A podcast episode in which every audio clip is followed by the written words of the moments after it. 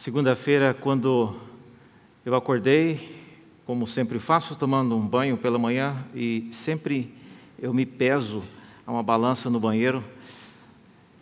Eu peso 67,3. E na segunda-feira passada, o peso foi lá em cima. É o peso da responsabilidade. Porém, eu fiquei muito entusiasmado pela gratidão. Eu não poderia começar a minha palavra hoje sem agradecer os irmãos a confiança e saber que Deus usou essa igreja para fazer a vontade dele. Então, eu oro para que Deus me ajude e nos ajude como igreja a entender o que Deus quer para a igreja de Santo Amaro nos próximos quatro anos. Então, fica aqui mais uma vez a minha palavra de, de agradecimento pela, pelo transcorrer da, das eleições. Eu queria então hoje voltar em nossa série de mensagens sobre o Salmo 23 e hoje na terceira mensagem. Não sei para os irmãos, mas para mim eu estou aprendendo tanto, eu estou com dó de acabar essa série. Estou segurando o máximo que eu posso, mas vai chegar uma hora que a gente tem que acabar. Mas hoje eu queria falar apenas sobre o capítulo 23, os versículos 3 e 4. Salmo 23, nos versículos 3 e 4. É, Para projeção aqui, eu estou usando a revista atualizada, porque é onde eu comecei, mas as versões elas mudam mesmo. Diz assim a palavra do Senhor, Salmo 23, apenas os versículos 3 e 4. Refrigera-me a alma, guia-me pelas veredas da justiça por amor do seu nome. E ainda que eu ande pelo vale da sombra da morte, não temerei mal nenhum, porque tu estás comigo, o teu bordão e o teu cajado me consolam. Até aqui a palavra do Senhor. Vamos orar mais uma vez. Senhor, abra nossos olhos, ó Deus, para entendermos a tua palavra. Não queremos apenas lê-la, ouvir uma mensagem, queremos que por meio do teu Espírito, aquele que inspirou esta palavra, sejamos desafiados, confortados, sejamos, a Deus, confrontados, enfim, aquilo para o que o Senhor já designou esta palavra nesta noite. Pedimos isso e o fazemos em nome de Jesus. Amém. Queridos, nós, sendo essa nossa terceira mensagem na série do Salmo 23, eh, nós já estamos resolvidos de que há uma ovelha que está fazendo confissões. Daí o nome dessa série, Confissões de uma Ovelha. E já sabemos que o salmo reflete aquilo que a ovelha pensa sobre o seu Senhor, e não aquilo que o seu Senhor promete fazer ou ser em relação à sua ovelha. Há diversas outras passagens na Bíblia onde Deus promete ser e fazer várias coisas para o seu rebanho, mas não é o caso aqui. Quem está falando no Salmo 23 é a ovelha, ou seja, não é o Senhor quem está dizendo ou prometendo que se você ser, for a sua ovelha, ele não deixará que nada falte. Nós já vimos que isso, inclusive, não é uma boa tradução. É, não é porque gramaticalmente o texto não está dizendo isso. Há uma confissão aí na primeira pessoa, nós já falamos sobre isso. E também não é uma boa tradução, porque na prática nós comentamos há muitos homens e mulheres de Deus que temem ao Senhor, mas passam privações. Pode não ser o caso de nenhum de nós aqui hoje, mas ao redor do mundo e ao redor da história, muitas pessoas passam privações e se nós entendemos o Salmo 23 como sendo uma promessa, uma garantia de que o Senhor é o nosso pastor, nada irá nos faltar, então ficaremos num dilema. E o dilema nós falamos na semana é, retrasada, que é: ou eu não sou ovelha desse pastor, ou esse pastor não está cumprindo o seu papel de pastor. E esse dilema, nós vimos, ele não existe quando você usa uma tradução melhor, que é: se o Senhor é o meu pastor, eu não sentirei falta de nada. Nós vimos sobre isso.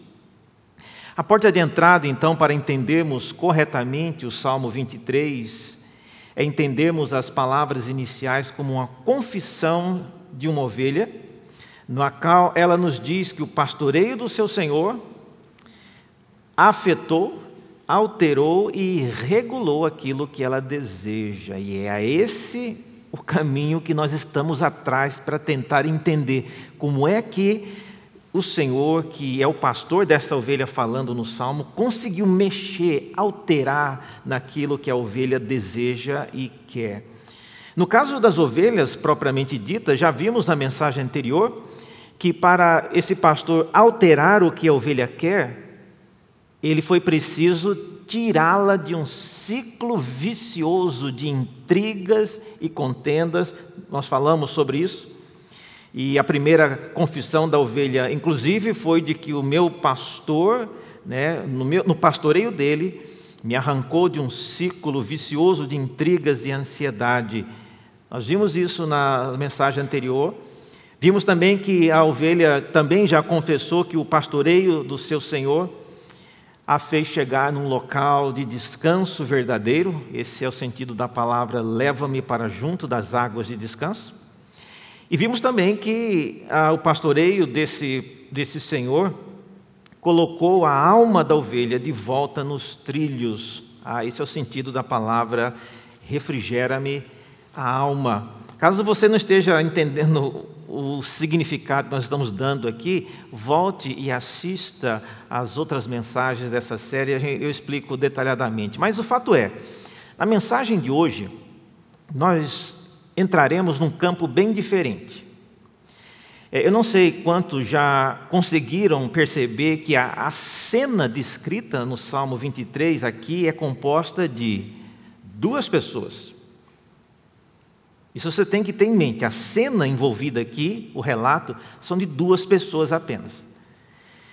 São duas pessoas em um tipo de trajetória, elas estão indo para algum lugar.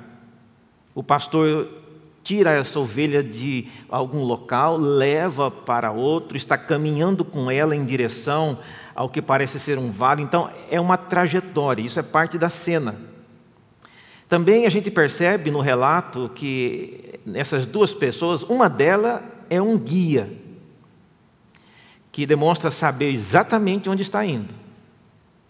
A outra pessoa na cena é aquela que está sendo guiada. E pelo que ela comenta, ela confia cegamente no caminho que esse guia está levando. E a pergunta então que eu quero propor é: é possível então? É possível alguém que não confia e nem aceita as decisões de rotas e procedimentos que o seu guia está tomando, é possível ser guiado por uma pessoa assim?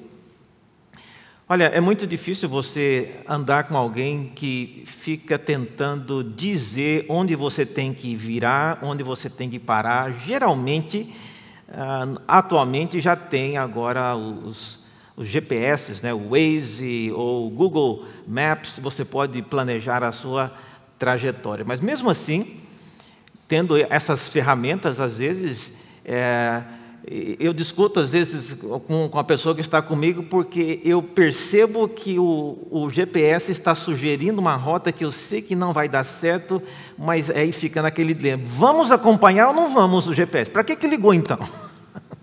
É, então desliga isso aí. Ah, mas a, a mesma coisa então com essa ovelha. O relacionamento que nós estamos vendo aqui são de duas pessoas, uma está guiando, outra está sendo guiada. E esta que está sendo guiada, ela confia cegamente naquilo que o seu guia está fazendo, as decisões que ele está tomando. Agora eu pergunto: é possível você guiar alguém que não quer não quer aceitar as rotas que você está escolhendo?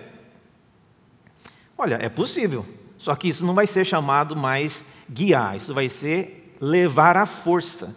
E às vezes é possível que, sendo levado à força, você acabe reagindo de maneira violenta para manifestar a sua indignação.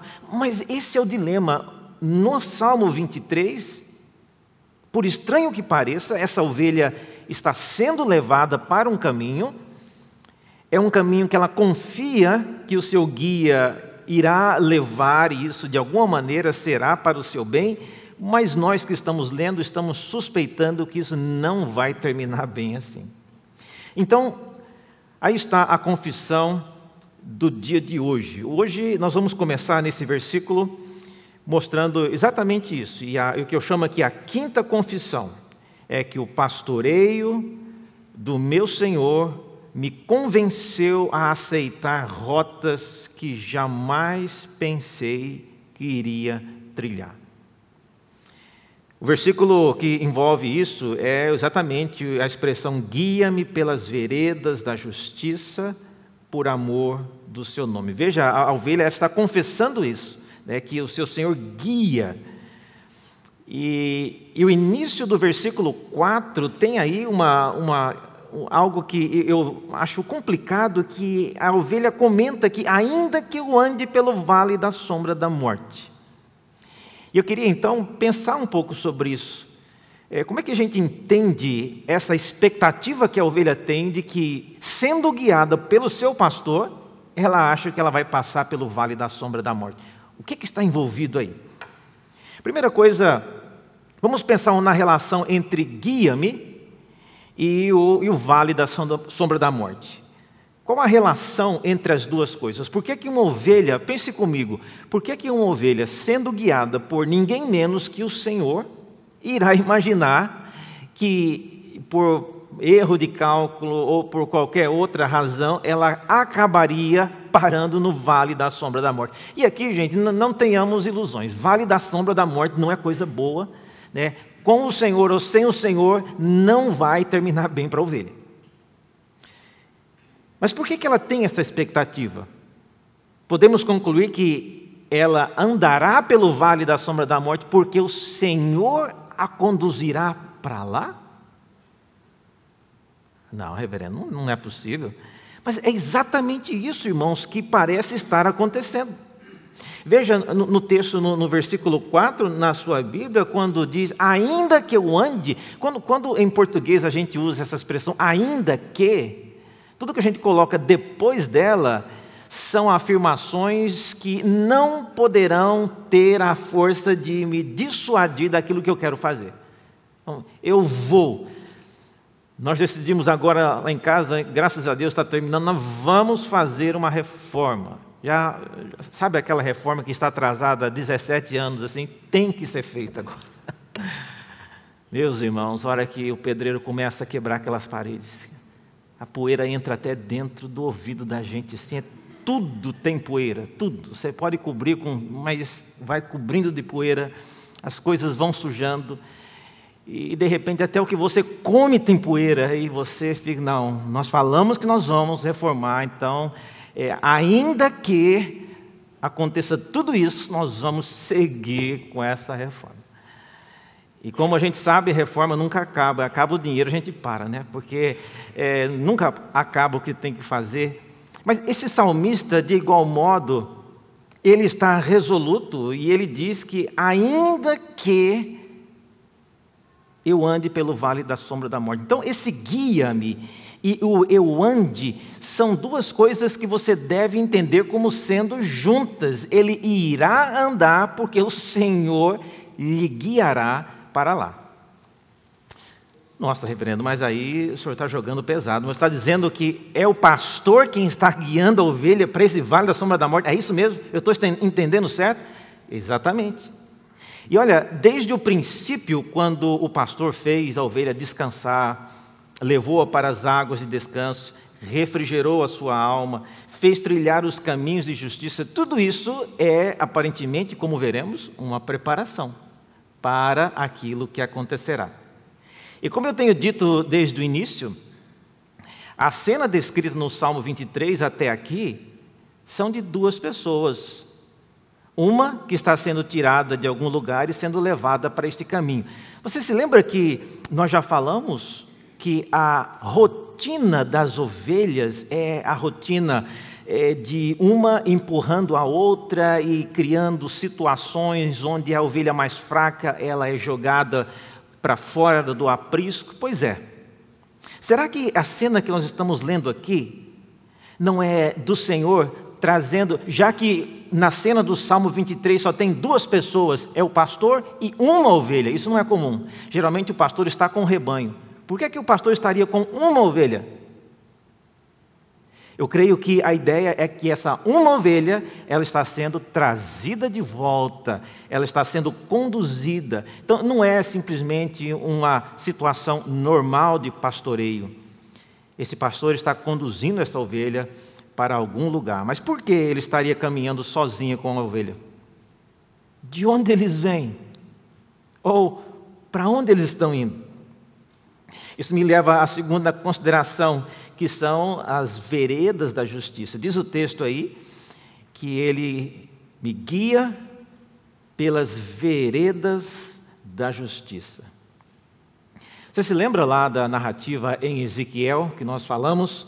Ezequiel 34 diz que o pastor daquelas ovelhas era um pastor que via e observava uma, um atrito muito grande entre as ovelhas que ele chamou de ovelhas gordas e as ovelhas magras. E você deve se lembrar que as ovelhas gordas empurravam com os chifres e com empurrões as ovelhas mais fracas ao ponto de é, empurrá-las do aprisco, pisavam as águas das ovelhas que viriam depois, é, pisavam a comida, o pasto das que viriam depois. Então, tudo isso cria em nós a expectativa de que, se alguém foi lançado fora desse aprisco, foi lançado fora nessas circunstâncias. E no caso das ovelhas que empurravam umas às outras e pisavam o pasto dela, qual seria o caminho da justiça? Qual seria o caminho da justiça para essas ovelhas que empurravam umas às outras? Veja em Ezequiel, no capítulo que eu falei, 34, no versículo 20, olha só o que Ezequiel diz.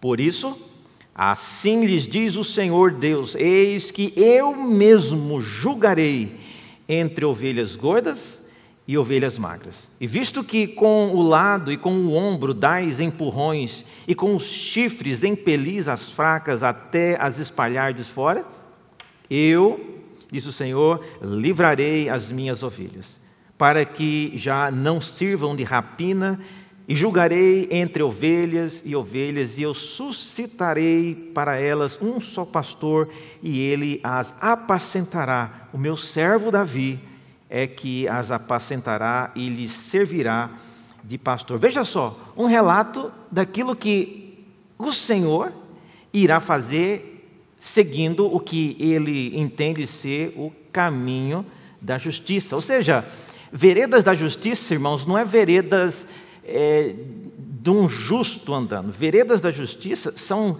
caminhos que a justiça tem que percorrer para que alguma é, é, algum castigo seja corretamente aplicado. E o caminho que eles estão seguindo aqui é um tipo de caminho de justiça. Talvez, se Deus deixasse-nos fazer aquilo que nós gostaríamos para alcançar a justiça em relação àquilo que nós vemos, nós não faríamos o que Ele está fazendo. Mas por que, que o texto diz então aqui que esses caminhos de justiça são caminhos que trazem uma única ovelha. Olha só o que está acontecendo: uma única ovelha está sendo trazida por esse pastor e está sendo conduzida para o vale da sombra da morte.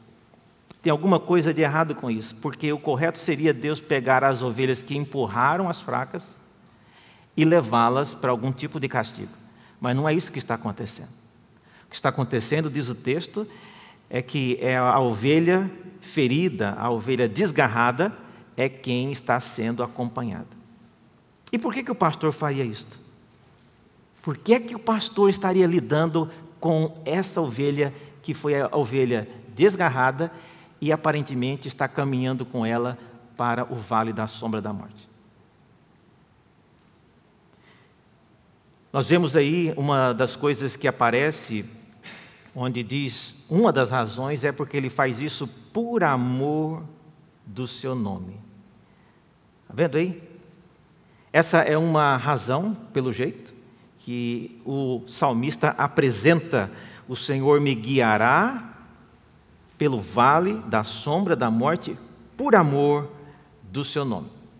E segundo o texto, ele faz isso porque de alguma forma esse amor ao nome do próprio Senhor é uma boa razão para Deus levar essa ovelha para esse lugar. E o raciocínio aqui, irmãos, é que tirar a ovelha desse ciclo vicioso de intrigas e provocações em que ela estava inserida, deve de alguma sorte contribuir para a glória e para a honra do nome desse Senhor. A pergunta é como? Você pode estar pensando, reverendo, eu, talvez eu tenha dormido nesse pedaço do sermão, mas eu não estou entendendo como é que levar uma ovelha que foi ferida para o vale da sombra da morte vai trazer alguma coisa de boa. Não estou entendendo isso. E o senhor está dizendo então que o amor ao nome desse Senhor é uma boa razão para esse pastor, que é descrito no Salmo, levar essa ovelha para o vale da sombra da morte, eu não vejo isso como uma boa razão. Você pode estar pensando. E de fato, irmãos, é, é algo estranho. Muito estranho. E veja só, quando a gente medita um pouco mais no significado do vale da sombra da morte, o que é o vale da sombra da morte? Será que o pastor está só passeando com a ovelha pelo vale da sombra da morte, mas o caminho final é, é outro lugar? Será que o pastor irá junto com a ovelha no vale da sombra da morte e, em estando lá, irá ajudá-la ou lutar com o mal que virá? Ou ele só vai estar lá para dar um apoio moral e a ovelha que se vire? Veja um relato muito dramático que o Salmo 44, olha só a linguagem que outros salmos usam ah, para descrever o vale da sombra da morte. E veja, não é algo alentador. O Salmo 44, projetado aí, diz assim: Salmo 44, 13: Tu nos fazes opróbrio dos nossos vizinhos, escárnio e zombaria aos que nos rodeiam. Pões-nos por ditado entre as nações, alvo de meneios de cabeça entre os povos. A minha ignomínia está sempre diante de mim. Cobre-se de vergonha o meu rosto ante os gritos do que afronta e blasfema à vista do inimigo e do vingador. Tudo isto nos sobreveio, entretanto, não nos esquecemos de ti, nem fomos infiéis não tornou atrás o nosso coração e nem se desviaram os nossos passos dos teus caminhos para nos esmagardes onde vivem os chacais e nos envolverem com a sombra da morte. Veja, na linguagem do Salmo, sombra da morte, então, é parte de algo que o Senhor faz e que certamente envolve todas essas coisas que o salmista refere aí ignomínia, vergonha, castigo, tudo isso é parte do pacote que aguarda essa ovelha caminhando para o vale da sombra da morte. Meus irmãos, eu não sei você, mas eu tenho a impressão que a coisa não vai ficar boa para essa ovelha. Por outro lado, nós somos surpreendidos com a maneira como ela, a própria ovelha, está enfrentando tudo isso. E isso me leva à próxima confissão dessa ovelha a sexta confissão, que é: o pastoreio do meu Senhor me proporcionou instrumentos para lidar com meus temores, ainda que eu ande pelo vale da sombra da morte. Não temerei mal nenhum, porque tu estás comigo, a tua vara e o teu cajado me consolam. Essa confissão mostra que até a ovelha sabe que essa caminhada não temerá, terminará bem para ela. Ela já sabe que terá que enfrentar o mal, por exemplo. Está vendo? Ela sabe. E quando o mal surgir, quem é que vai lidar com esse mal? Como eu disse, será que o Senhor vai ele mesmo enfrentar esse mal ou vai deixar para ela isso? Se nós olharmos para o que vemos no Salmo 44, é a, a tragédia que parece ser programada. Mas, de, de volta, eu pergunto: por que, que Deus está fazendo isso com essa ovelha? Por que levar essa ovelha ferida para esse lugar? Veja aí algumas coisas que ela menciona, são, são três coisas que essa ovelha tem determinada na cabeça. Eu, eu fico observando a ovelha, será que ela sabe aquilo que a espera no final dessa jornada? Três coisas ela já tem resolvido na mente. Primeiro, ela diz que ela não temerá o mal. Ou seja, só mencionar isso a gente já sabe que ela sabe que tem um mal vindo pela frente. Não é uma, um acidente de percurso, ela sabe que terá que enfrentar o mal. Segunda coisa, ela sabe, né, na, na expressão tu estás comigo, ela sabe que o Senhor estará com ela no vale da morte e que esse vale da sombra da morte não impede que o Senhor esteja com ela. Mas observe, ela não diz que o Senhor irá também sofrer junto com ela. Ela sabe que o Senhor estará com ela, mas ela está resolvida disso. Ela sabe que o seu Senhor estará com ela. E terceiro, ela também menciona aí o bordão e o cajado, dizendo que são eles que consolam. Tá? Muito estranho isso, porque bordão e cajado, irmãos, não são coisas que combinam com consolo. É, é por isso, inclusive, que várias versões é, tentam várias maneiras de traduzir a expressão. Alguns de vocês aqui devem ter na Bíblia de vocês vara e cajado. Outros têm bordão e cajado. E vai embora. A lista ela é enorme. Por quê? Porque nem vara e nem cajado tem a ver com, ah, com consolo. No cenário ideal, a gente até imagina, eu já vi muita gente explicando, é comum você ouvir a explicação que o cajado, aquela pontinha, é para puxar a ovelha que estava no precipício, né? então encosta assim com um jeitinho no pescoço da ovelha e puxa de volta. Tem até um quadro lindo sobre isso, né? O pastor pendurado assim, pegando a ovelha.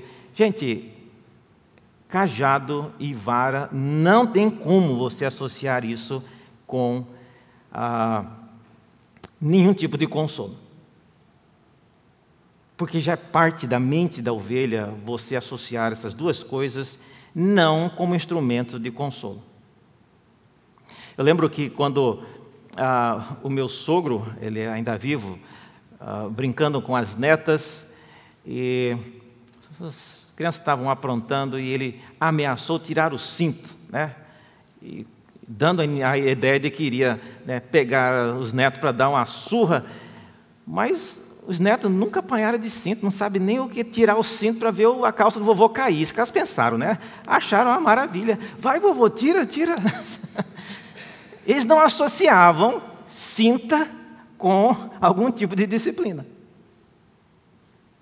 Do mesmo modo aqui, não tem como, irmãos, é, é imaginação do nosso século, dos nossos dias, é imaginar que é, cajado seja uma coisa mais terna e a vara alguma coisa para dar uma, uma castigada. Essa distinção ela é muito tênue e não dá para você manter isso.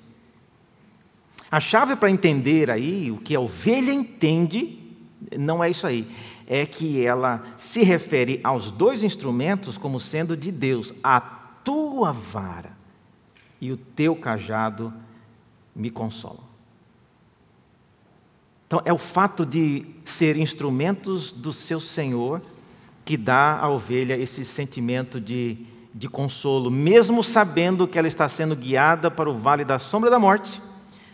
Não vai terminar bem para ela, mas o, a vara e o cajado lembram de que aquele castigo procede do seu Senhor.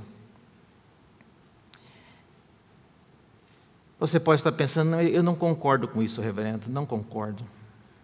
Saber que a vara e o cajado procedem do Senhor, isso não me ajuda em nada a entender que é, quem deveria estar sendo guiado para o vale da sombra da morte são as ovelhas gordas. Por que é que Deus vai pegar uma ovelha que foi ferida, que foi vítima dos empurrões e levá-la para o vale da sombra da morte para, de alguma maneira, enfrentar o mal, que é inevitável. Não, não entra na minha cabeça isso.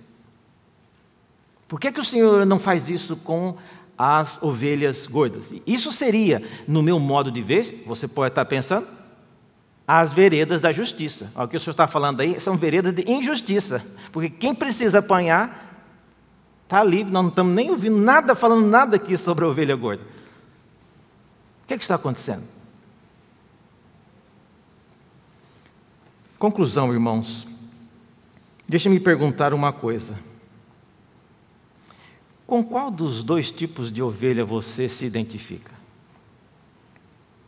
Com a ovelha gorda ou com a ovelha magra?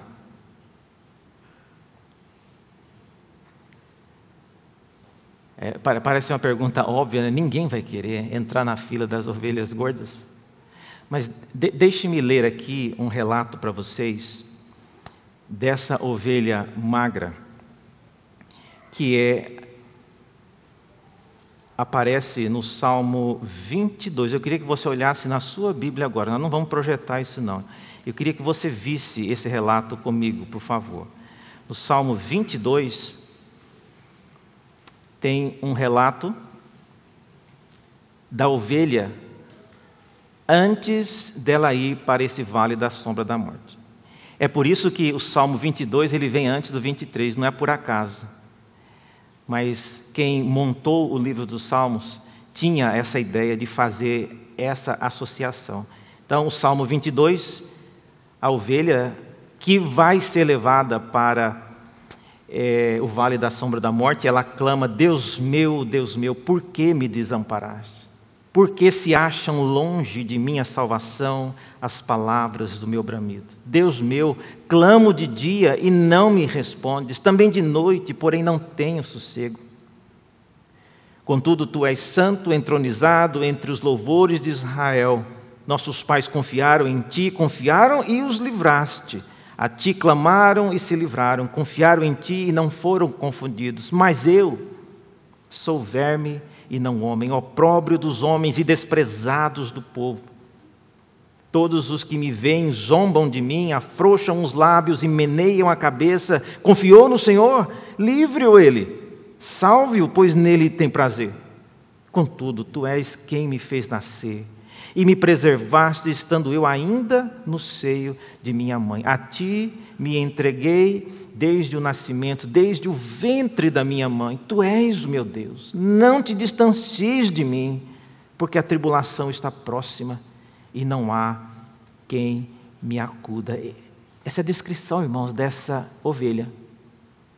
E quando você passa do Salmo 22 para o 23, é como se você dissesse algo assim: Todavia, o Senhor é o meu pastor e nada me faltará. Então, a pessoa falando aqui, olha só, essa ovelha ferida aqui que está sendo levada é o nosso Senhor Jesus.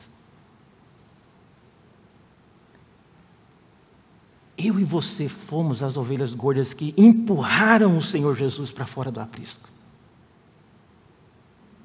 Fomos nós que pisamos a água que ele teve que beber. Fomos nós que pisamos a comida que ele deveria comer. E se Deus tivesse levado as ovelhas gordas para o castigo, não teria ninguém aqui de nós hoje para ouvir nenhuma mensagem nem para pregar.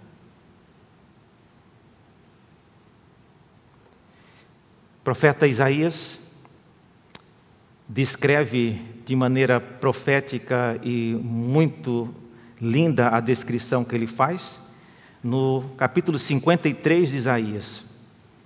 Veja comigo o que diz o texto de Isaías 53. Eu quero encerrar com essa. Versículo 4 é dito: Certamente Ele tomou sobre si as nossas enfermidades, e as nossas dores levou sobre si e nós o reputávamos por aflito, ferido de Deus e oprimido.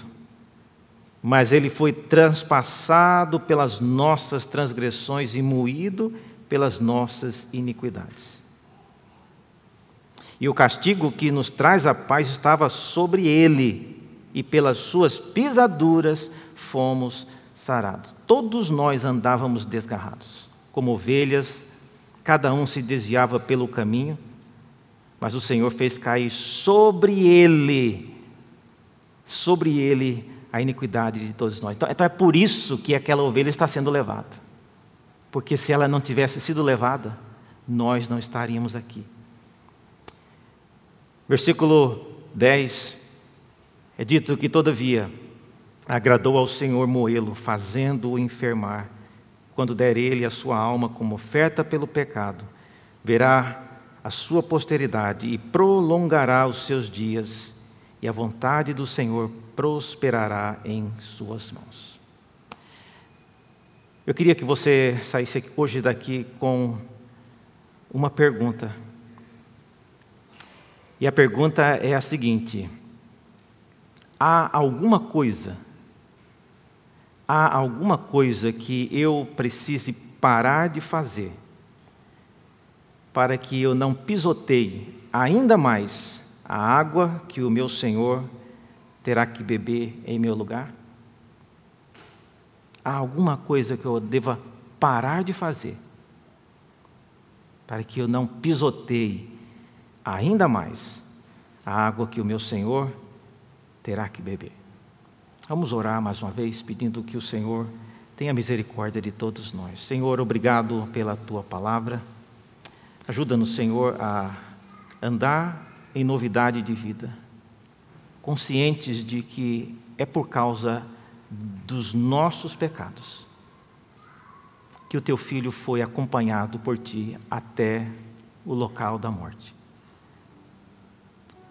Ajuda-nos, ó Deus, a vivermos de tal maneira que nada do que venhamos a falar ou fazer possa ainda pisotear ainda mais, ó Deus, aquilo que o teu filho fez em nosso lugar. Ajuda-nos, ó Deus, e fortalece ah, para que tenhamos condições de continuar a nossa vida em novidade de vida. Oramos assim em nome de Jesus.